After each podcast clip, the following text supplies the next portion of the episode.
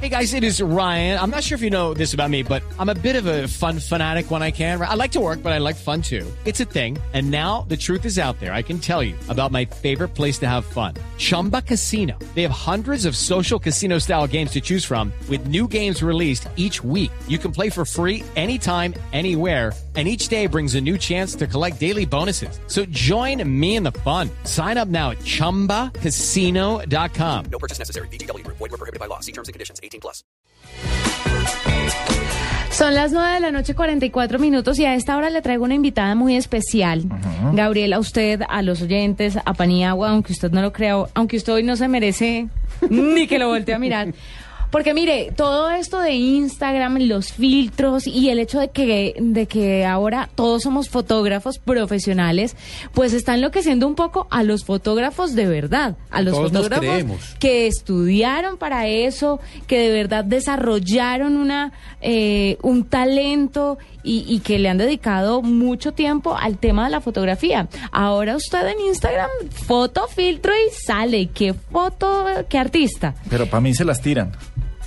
Sí, pero yo siempre he querido conocer la opinión de un fotógrafo profesional y que diga si es válido o no es válido, si es bueno o no es bueno, si eso le está quitando campo a los fotógrafos profesionales, porque yo, por ejemplo, el día que me case quiero que todos los invitados tomen fotos en Instagram. Yo no voy a contratar fotógrafos. Ah, métale bueno. una plata de eso. Además, todo esto llega porque eh, Instagram ahora permite etiquetar las fotos más fácil. Usted actualiza la aplicación y le permite etiquetar las fotos como si fuera... tiqui, tiqui, tiqui, tiquita.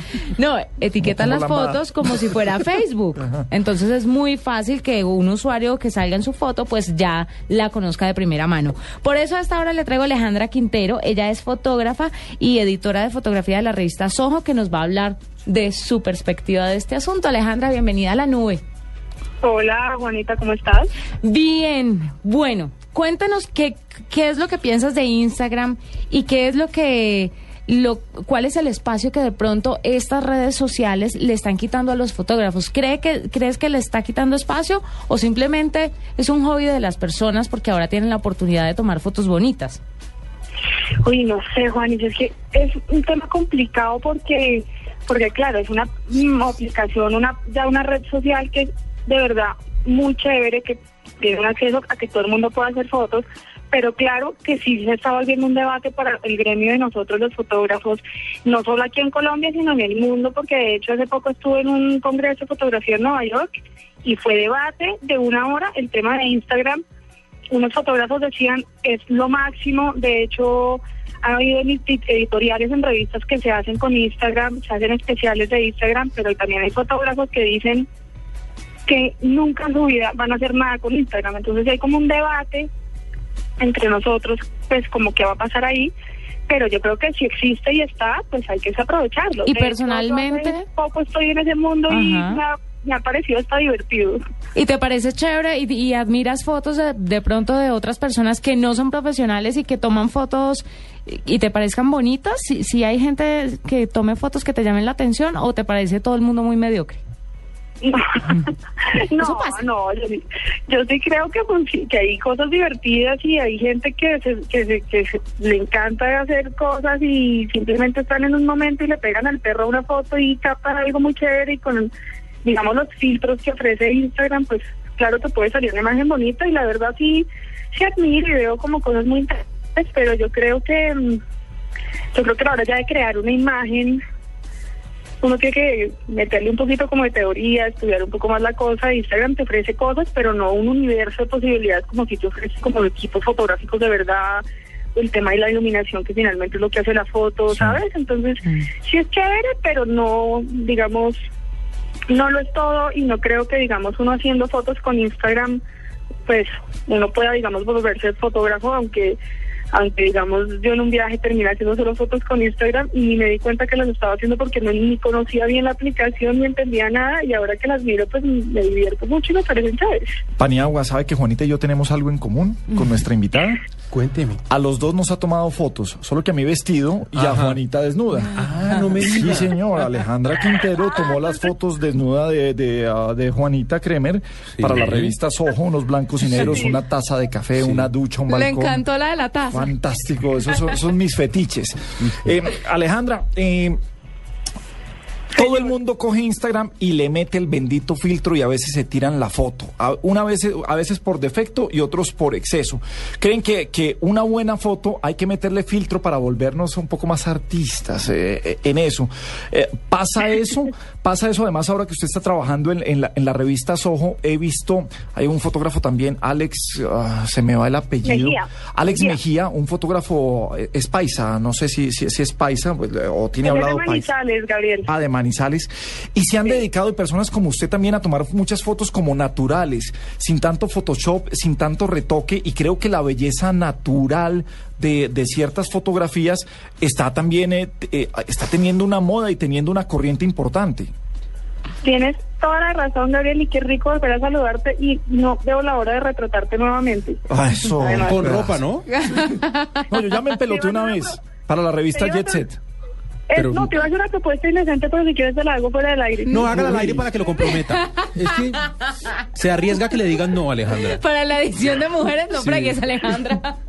Mejor dicho, para mí, el, imagínate, invito a Juanita que nada más que me haga la producción en styling del desnudo de Gabriel de las Casas. Ah, yo ya tengo campo en eso, hágale. Espérenme, eh, ¿sabe qué? Es que se me empezó a subir la calor. Vamos con la pregunta otra vez. Por efecto y por eh, eh, los filtros y la fotografía natural y después hablamos de los otros temas. Me parece perfecto. Bueno, pues mira, yo creo que finalmente, Gabriel, la esencia de la cosa es un tema como de captar la luz, ya sea como natural, o hay veces uno, digamos, usa como soportes, digamos, en iluminación, como luces continuas o flash, que hay veces la gente cree que es luz natural, pero pues ese es el chiste que uno digamos que no se den cuenta que hay una iluminación como tan ficticia, sino que parece real, pero en realidad está como iluminado. De hecho, fotos con Juanita hicimos una como unos atardeceres y una cosa como si fuera atardecer y eso tenía como su, su iluminación por ahí metida, que es digamos como la parte técnica que uno hace.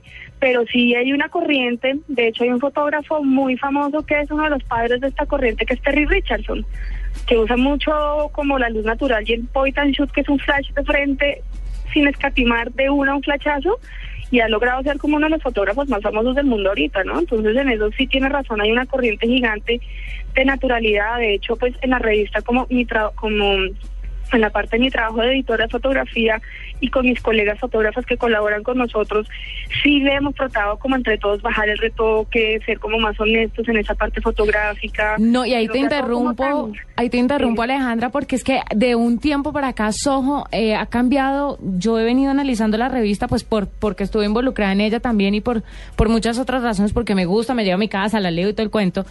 Pero he visto que, que la onda de las fotos de Soho ha cambiado muchísimo. Antes eran más como de modelos, ya las fotos de las de las mujeres que salen como que cuentan una historia. Hay unas de Manuela González que Uy, de locos. que son lindas, ella maquillándose, Ay, cuentan una historia que me parece que antes no era tan evidente ese asunto.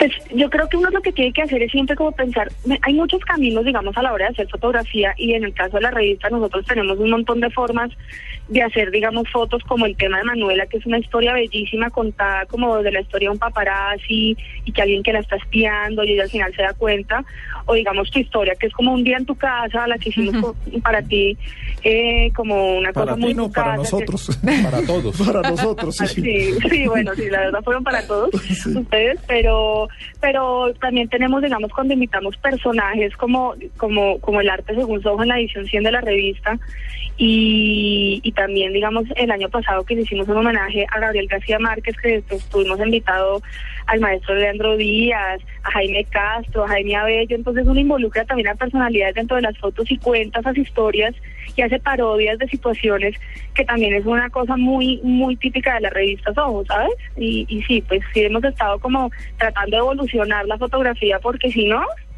Alejandra. que... Ale- Alejandra, hace poco hablaba yo acá que eh, el New York Times, por primera vez en la historia, puso en su primera página una foto hecha con un iPhone y retocada con Instagram. Era foto, era la foto de un jugador de los Yankees.